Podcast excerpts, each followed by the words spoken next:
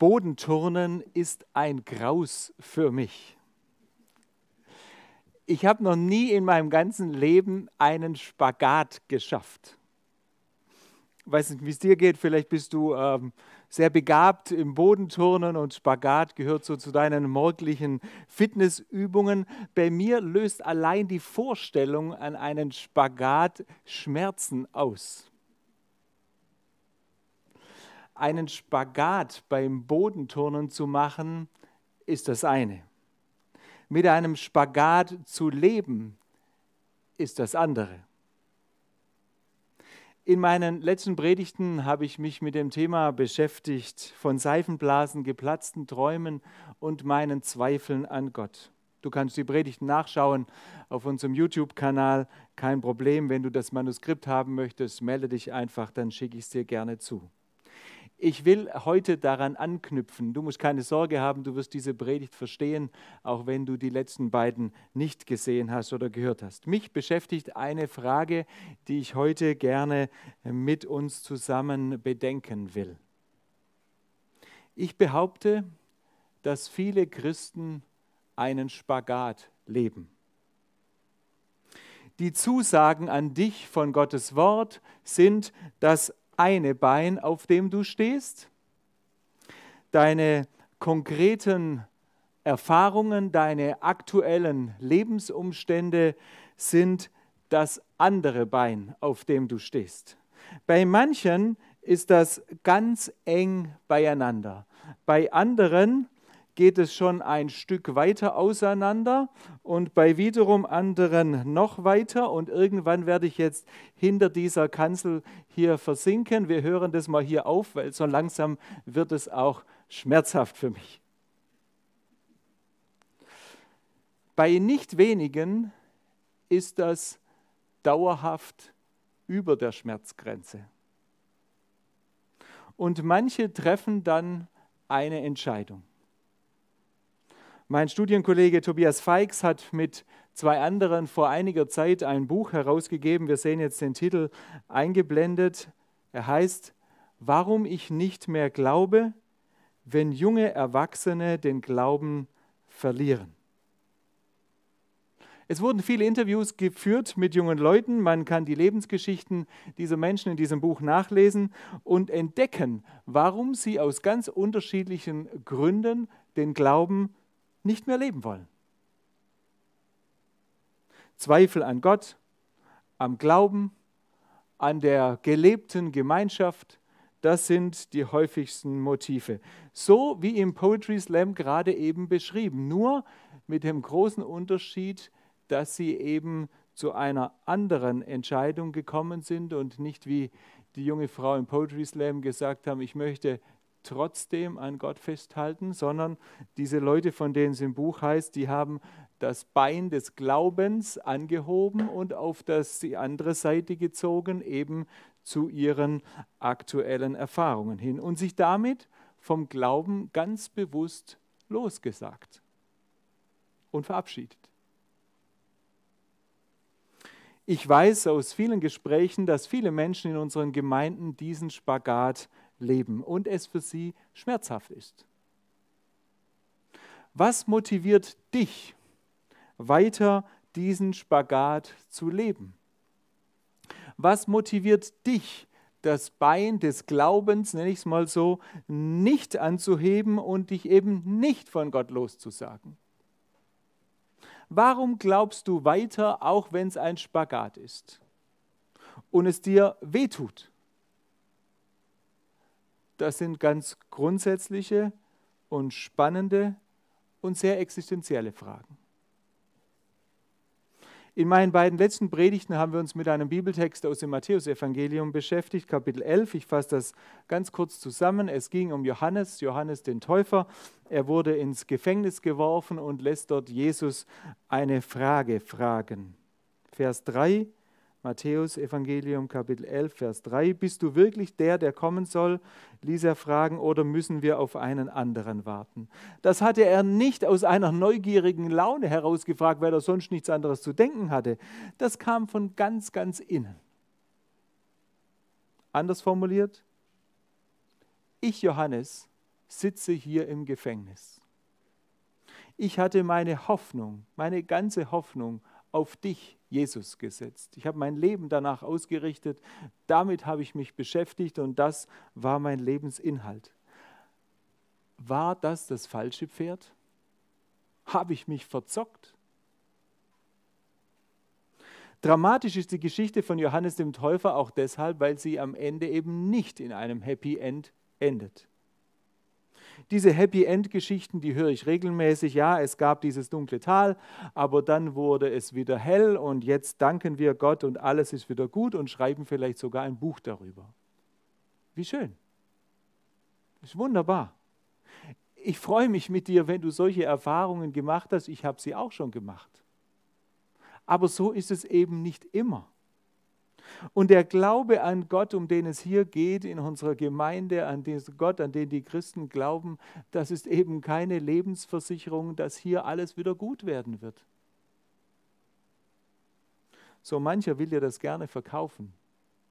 Ich bitte dich, fall nicht auf diesen Trick herein. In meiner letzten Predigt habe ich auch von meinem Mathematiklehrer erzählt am Gymnasium. Er hatte diese Angewohnheit, ich weiß nicht, ob das alle Mathematiklehrer so machen, also der hat es zumindest gemacht. Wenn wir einen mathematischen Beweis miteinander am Tafel geführt haben, und das waren ja oft große Tafelaufschriebe, dann hat er am Ende, wenn alles gut ausgegangen ist, drei Buchstaben geschrieben. Na, ich war mir ziemlich schnell klar, dann er hat es, denke ich, auch erklärt. Es handelt sich um eine lateinische Abkürzung Quod erat demonstrandum, zu Deutsch, was zu beweisen war. Wie glücklich waren wir alle, wenn am Ende des langen Tafelaufschriebs es mal wieder gut ausgegangen war. Wenn die Gleichung wieder aufgegangen ist. Wunderschön. Am Anfang ein großes Zahlenchaos und am Ende die Auflösung. Eine Erlösung. Alles richtig gemacht, ohne Fehler. Alles passt es ist mal wieder aufgegangen. Das Gleichheitszeichen, eine Erlösung. Was in der Mathematik hoffentlich regelmäßig passiert, passiert in unserem Leben nicht ganz so oft. Behaupte ich. Alles passt nicht. Unsere Träume erfüllen sich nicht. Unsere Hoffnungen gehen in Erfüllung? Nicht. Das Chaos löst sich auf? Nicht. Es geht auf, es passt? Nein, eben nicht immer und automatisch und auf jeden Fall. Eben nicht. Zumindest bei dir nicht und auch bei mir nicht. Bei Johannes übrigens auch nicht. Er wurde am Ende seines Lebens umgebracht, geköpft. Es wäre jetzt spannend zu, zu, zu fragen, ich habe das in der letzten Predigt schon mal angedeutet, eine Umfrage zu machen, wer in seinem Leben ein Gleichheitszeichen machen könnte zwischen Träumen und Hoffnungen auf der einen Seite und der Alltagswirklichkeit deinem Erleben auf der anderen Seite. Wer so mit beiden Beinen eng beieinander durchs Leben geht, die Zusagen Gottes auf der einen Seite und die Erfahrungen, die du machst, ganz konkret mit ihm auf der anderen Seite. Vielleicht ist es bei dir ganz nah beieinander und du musst keinen Spagat leben leben. Ich wage eine Prognose. Mehr als die Hälfte kann dieses Gleichheitszeichen nicht machen. Es passt nicht, es geht nicht auf. Es bleibt so vieles unbeantwortet, ungeklärt. Und es bleibt auch viel Enttäuschung. Es bleibt ein Spagat. Warum glaubst du trotzdem? Warum glaubst du trotzdem? Immer noch. Und trotz allem. Dennoch. Idealerweise, wenn wir jetzt hier als Gemeinde alle versammelt wären, dann würden wir jetzt hier eine Pause machen und kurze Gesprächsrunden starten, sodass viele erzählen könnten. Macht es doch nachher bei euch, wenn ihr vielleicht zusammensitzt in kleinen Gruppen, Hauskirche nenne ich es gerne, Hausgemeinden vor dem Fernseher oder dem Laptop, egal wo, auf dem Campingplatz oder zu Hause im Wohnzimmer. Ähm, macht das doch unterhaltet euch mal über diese Frage. Warum glaubst du trotzdem? Oder dennoch? Trotz des Spagats. Bei so manchen Lebensgeschichten in diesem von erwähnten Buch von Tobias Feix kam es auch ans Tageslicht, dass manche den Schein gewahrt haben über lange Zeit, aber innerlich sich schon lang von Gott verabschiedet hatten, sich nur nicht getraut haben, es öffentlich zu machen. Für so manche war es eine Erlösung, nicht mehr im Spagat leben zu müssen. Damit mich jetzt niemand falsch versteht, es dieser Gottesdienst, diese Predigt ist keine Ermutigung für dich oder es ist nicht mein Ziel, mit Gott Schluss zu machen. Überhaupt nicht. Den Glauben an den Nagel zu hängen. Nein, mit Sicherheit nicht. Das Bein des Glaubens rüberzuziehen und es mit deinen Erfahrungen zusammenzubringen. Nein, ganz und gar nicht. Mein Ziel ist es, ehrlich zu werden und miteinander zu überlegen, wie wir den Glauben leben können. In dieser Zeit, ganz konkret, mit deinen Fragen. Trotz oder mit Spagat. Und nicht so tun, als sei alles happy clappy. Ist es eben häufig nicht. Ich hoffe, dass du heute nachdenklich und ermutigt am Ende dieses Gottesdienstes sein wirst. Weil du eine Idee bekommen hast, wie es gelingen kann. Und du entdeckst, wie wichtig die anderen Menschen sind, die anderen Christen. Wir sagen die Brüder und Schwestern im Glauben. Wie wichtig auch Gemeinde ist. Und es dir, wenn du es nicht schon lange gemerkt hast, so ein Livestream auf die Dauer eben doch kein sinnvoller Ersatz für eine gottesdienstliche Gemeinde für eine Gemeinde mit leibhaftiger Begegnung sein kann. Und dir so eine Videopredigt, so gut sie technisch umgesetzt ist, alleine daheim vor deinem Computer, doch auf die Dauer zu wenig Kraft für deinen Spagat geben wird, weil du die Gemeinschaft nicht erlebst. Natürlich schauen wir auch heute in die Bibel welche Wegweisung sie uns gibt für dieses Thema. Ich habe einen Psalm ausgesucht als Predigtext für heute. Psalmen, das sind die Lieder der Gläubigen vor langer Zeit. Psalmen, das sind ganz konkrete Ausdrücke von ganz konkreten Lebenserfahrungen, die die Menschen gemacht haben in ganz unterschiedlichen Lebensumständen. Heute, ich nenne ihn mal einen Spagat-Psalm. Psalm 73. Wir werden nicht über den ganzen Psalm sprechen, sondern ein paar Schwerpunkte setzen. Ich lese den 73. Psalm, diesen Spagatpsalm, und ähm, man sieht ihn jetzt eingeblendet.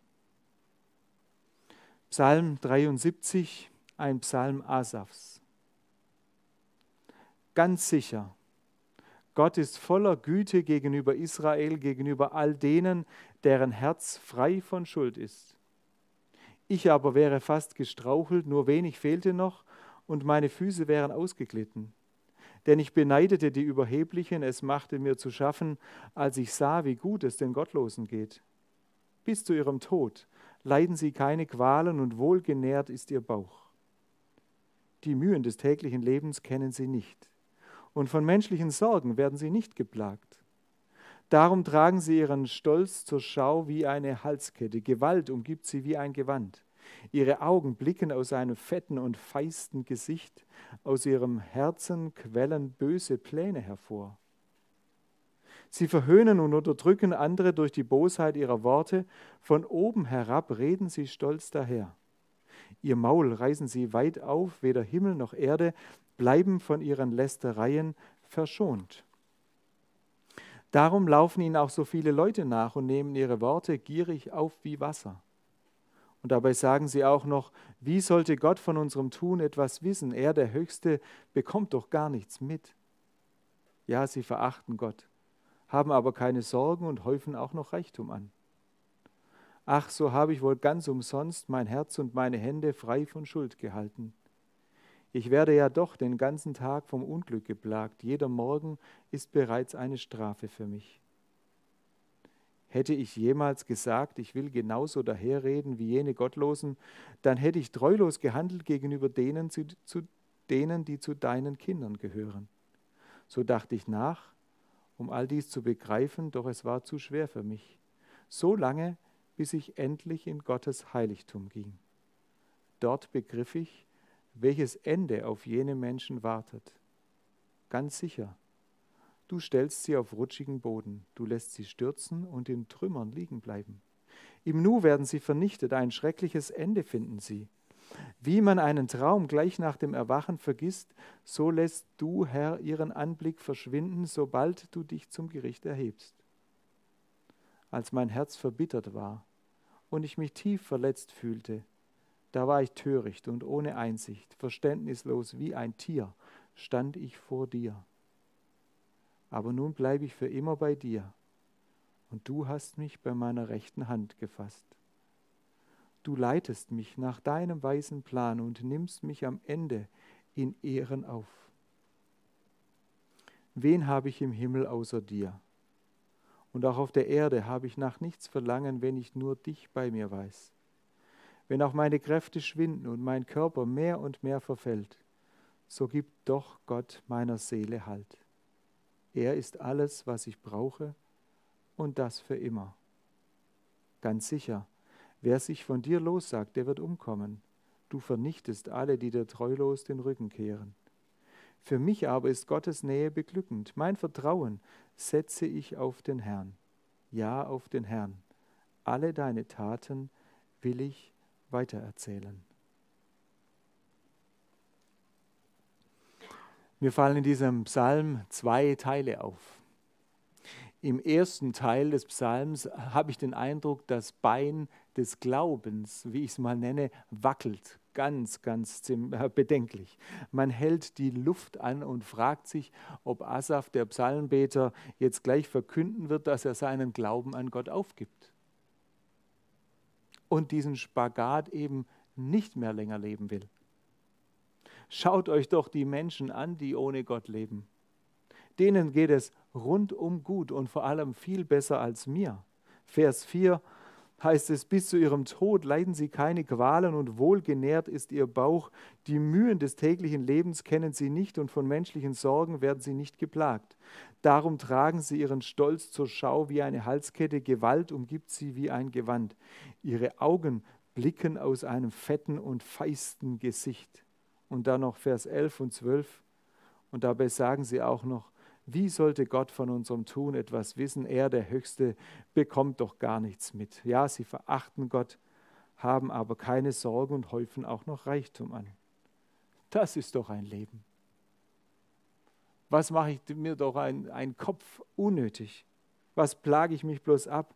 Das Bein des Glaubens wackelt bedenklich.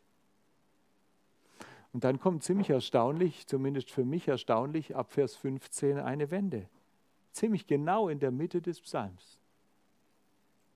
Vers 21 und 22 äh, schreibt Asaf dann so rückblickend, als mein Herz verbittert war und ich mich tief verletzt fühlte, da war ich töricht und ohne Einsicht, verständnislos wie ein Tier stand ich vor dir.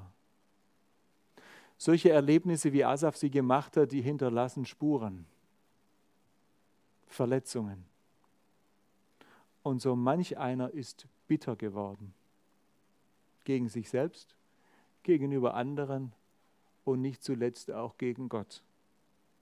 Wenn die Zweifel nagen, wenn die Fragen bohren, dann wird es eng.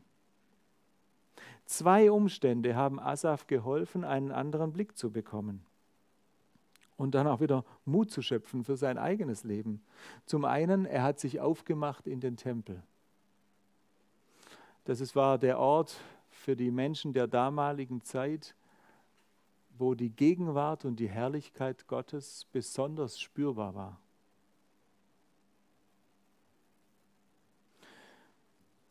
Das Zweite, er hat sich dort in dieser Umgebung, ich nenne es mal, im Wirkungsfeld Gottes, das Ende der Menschen angeschaut, die ohne Gott leben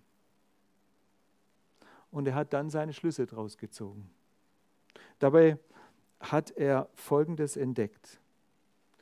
Im Glanz der Wirklichkeit Gottes verschwindet dieser so sichere Boden, auf dem die Menschen ohne Gott anscheinend stehen. es wird, so heißt es im Psalm, schlüpfrig und rutschig für sie. Und sie werden hinfallen und es wird ein übles Ende mit ihnen nehmen. So seine Einsicht. Wahrscheinlich hat Gott ihm das gezeigt ähm, und selbst so deutlich gemacht. Auf jeden Fall war er sich plötzlich ganz sicher. Und er selbst steht mit beiden Beinen wieder auf dem Boden, wahrscheinlich und durchaus aber immer noch im Spagat. Es wäre interessant, auch an dieser Stelle miteinander ins Gespräch zu kommen, wie du das in deinem Umfeld erlebst. Sterben Menschen ohne Gott anders als Menschen mit Gott? Eine nachdenkenswerte Frage. Für alle, die mit der Übersetzung von Martin Luther vertraut sind, kommt jetzt eine kleine Herausforderung. Vers 23 heißt es bei Martin Luther so übersetzt, dennoch bleibe ich stets bei dir, denn du hältst mich bei meiner rechten Hand, du leitest mich nach deinem Rat und nimmst mich am Ende in Ehren an. So ist es wahrscheinlich einigen vertraut, die jetzt gerade diesen Gottesdienst mithören. Dieses dennoch klingt schon, ja, für mich schon fast trotzig. Komme, was da wolle, ich bleibe bei Gott. Ich werde den Glauben nicht aufgeben. Mich hat es in der Vorbereitung so ein bisschen erinnert an Petrus, kurz vor seiner Verleugnung von Jesus. Also wenn alle weglaufen, ich werde bei dir bleiben. Und kurze Zeit später hat er ihn dann doch mehrfach verleugnet. Das dennoch von Luther hier so übersetzt, trifft die Aussage nicht wirklich. Und das ist jetzt nicht nur ein kleines Wörtchen, sondern es macht nachher, wie wir gleich sehen werden, doch einen großen Unterschied. Wie wäre es besser übersetzt? Besser übersetzt wäre, ich bin stets bei dir. Oder wenn du magst, doch ich bin stets bei dir. Es geht nicht um ein trotziges Dennoch, es geht um ein Staunen. Ich bin stets bei dir. Ich, Asaf, gehöre zu dir. Du, Gott, hast mich bei meiner rechten Hand gefasst. Das heißt doch, dass Gott sich ihm, diesem Asaf, der sich so verlassen und verloren gefühlt hat, spürbar genährt hat. Er durfte erleben, dass Gott ihn eben nicht auf einen schlüpfrig rutschigen Boden so dahin flutschen lässt, sondern ihn hält und noch mehr. Wenn es heißt, du hast mich bei meiner rechten Hand gefasst, dann heißt es viel mehr als nur, wir gehen eine Runde miteinander spazieren. Ich nehme dich bei der rechten Hand, das war ein Privileg, das sonst dem König vorbehalten war der König wurde von Gott an der Hand genommen. Das können wir nachlesen in Jesaja 42, Vers 6 oder in Jesaja 45, Vers 1. Welch eine Ehre, wenn er, Asaf, von Gott an der Hand genommen wurde, wie ein König. Königlich, eng verbunden, dieser Gott und ich. Er hält mich bei meiner rechten Hand. Er Gott, er ist mir ganz nah. Eben nicht wie in Vers 11, er, dieser Gott, der merkt doch erst doch nicht, was weiß der da oben, was er hier vor sich geht. Nein, Gott hält mich bei meiner rechten Hand ganz fest. Vers 23, ich lese nochmal diese Verse. Ich bleibe für immer bei dir und du hast mich bei meiner rechten Hand gefasst. Du leitest mich nach deinem weisen Plan und nimmst mich am Ende in Ehren auf. Wen habe ich im Himmel außer dir? Und auch auf der Erde habe ich nach nichts verlangen, wenn ich nur dich bei mir weiß. Wenn auch meine Kräfte schwinden und mein Körper mehr und mehr verfällt, so gibt doch Gott meiner Seele Halt. Er ist alles, was ich brauche und das für immer. Gestern vor einer Woche hatte ich ein sehr bewegendes Telefonat mit einem Bekannten von mir aus dem Schwarzwald. Ich kenne ihn seit ungefähr zehn Jahren. Seit ich ihn kenne, ist er krank. Seine Krankheit, bei der sich der Körper langsam aber sicher selbst zerstört. Ende letzten Jahres kam noch der Krebs dazu. Jetzt hat er einen künstlichen Darmausgang. Die Fingerkuppe ist ihm abgestorben, ein Teil des Beines wurde ihm schon amputiert. Es juckt ihn jetzt seit wenigen Tagen am ganzen Körper. Er schläft nur noch wenige Stunden in der Nacht. Ich versuche mir vorzustellen, und ich merke, es gelingt mir nicht, was dieser Mann im Lauf der Jahre an Schmerzen erlitten hat. Es war, soweit ich weiß, kein Tag ohne Schmerzen. Zehn Jahre. Er hat mich angerufen. Ich habe ihn dann gefragt, was ihm denn jetzt neue Kraft und neue Perspektive geben könnte. Ob er eine Idee hätte. Seine Antwort, können wir miteinander beten. So wie wir es schon so oft getan haben nach unseren Telefonaten miteinander. Ja klar, können wir das und haben es auch dann miteinander getan. Das ist für mich eine Konkretion von Vers 26. Wenn auch meine Kräfte schwinden und mein Körper mehr und mehr verfällt, so gibt doch Gott meiner Seele Halt. Er ist alles, was ich brauche und das für immer. Natürlich wünscht auch sehr, er sich ein Leben ohne Schmerzen. Was ihm aber noch wichtiger war, war das Gebet. Gott gibt meiner Seele, also meinem Leben, Halt. Ich ahne, dass das noch wichtiger ist wie so vieles andere, was uns jeden Tag umgibt. Du kannst sicher sein, dass Gott dieses Gebet hört und erhört. Indikator für die Gebetserhörung können deine Gefühle sein dass du das wirklich spürst und diesen Halt in Gott ganz konkret erlebst. Ich grabe aber noch mal eine Schippe tiefer. Auch wenn du es nicht erlebst und nicht spürst, dann ist es trotzdem wahr. Wir haben es am Anfang so gesungen, auch wenn ich dich nicht immer spüre, bist du da. Ich bin stets bei dir. Ich halte dich an deiner rechten Hand.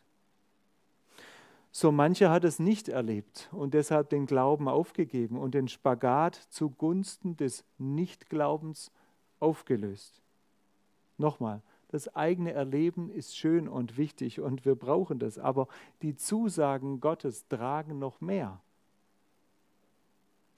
Und die kannst du dir eben so manches Mal nicht alleine sagen. Du brauchst den anderen, den Bruder und die Schwester im Glauben. Ein Absatz aus dem Buch von Tobias Feix hat mich nachdenklich gemacht. Ich lese ihn vor, man sieht es gleich wieder eingeblendet. Der Theologe Jürgen Moltmann sagte einst, Jesus hat nicht eine neue Religion in die Welt gebracht, sondern ein neues Leben. Es geht im christlichen Glauben gleich welcher Prägung nicht um perfekte Gottesdienste und den Erhalt einer christlichen Subkultur, sondern um gemeinschaftliche Nachfolge, um die Kommunikation des Evangeliums in Wort und Tat, beziehungsweise um ein ansteckendes Christsein, das immer wieder von Christus selbst erweckt wird. Er entzündete inmitten unserer brüchigen und unvollkommenen Wirklichkeit eine neue Realität, ein ewiges Leben, das alle unsere Vorstellungen übersteigt, weil es Grenzen sprengt und Menschen zu sich selbst und zu anderen führt. Doch genau das haben einige unserer Betroffenen nicht erlebt. Manche erfahren viel eher das genaue Gegenteil.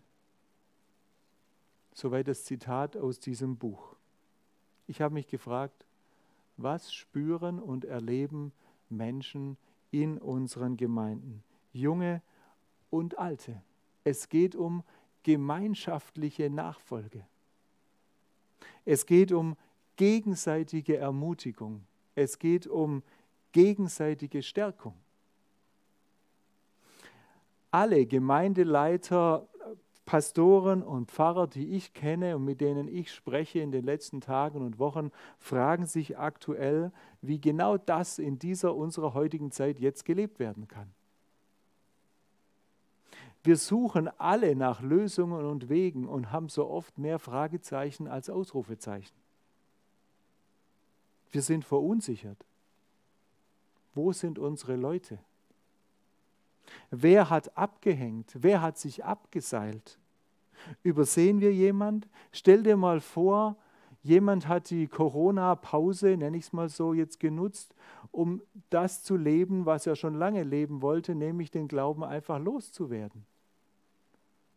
Und dann ist so ein halbes Jahr, wo wir miteinander Gottesdienst, keine Gottesdienste mehr feiern, hier in diesem Raum, eine lange Zeit. Und da kannst du dich ja ziemlich unerkannt davonschleichen. Und vielleicht erinnert sich ja anschließend keiner mehr an dich.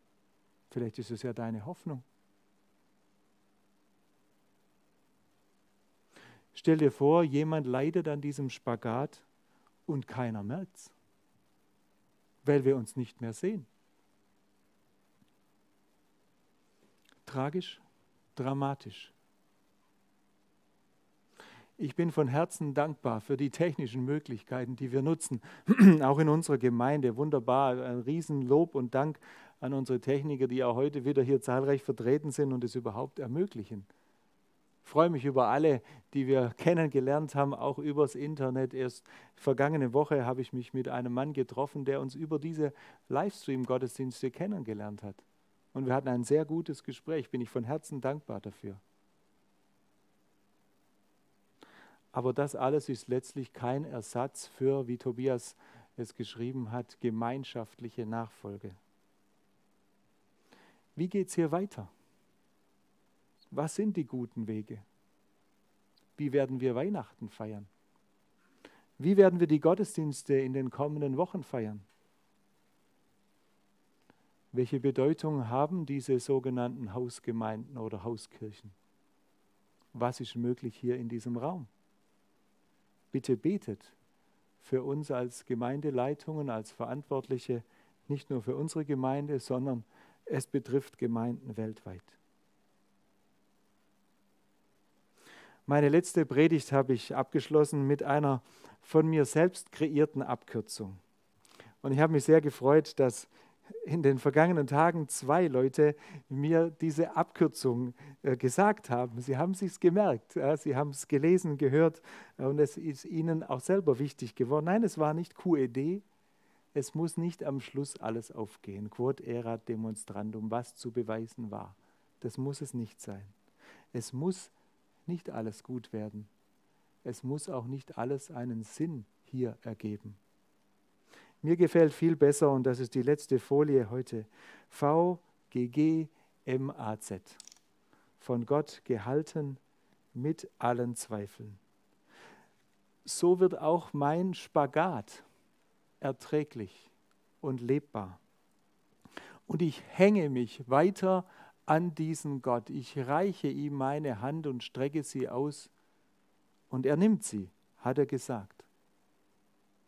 Er, dieser Gott, hält mich fest. Und ein Bruder, eine Schwester im Glauben, die mit mir gemeinsam unterwegs sind auf diesem Weg, sagen mir das zu, wenn ich es selber nicht mehr glauben und nicht erlebe. VGG MAZ, von Gott gehalten mit allen Zweifeln, wie einen König. Welch eine Zusage. Amen. Amen. Wir nehmen wieder, wie üblich, ein paar Augenblicke zum Nachdenken. Hermann Stickroth wird Musik spielen und dann möchte ich noch einmal beten.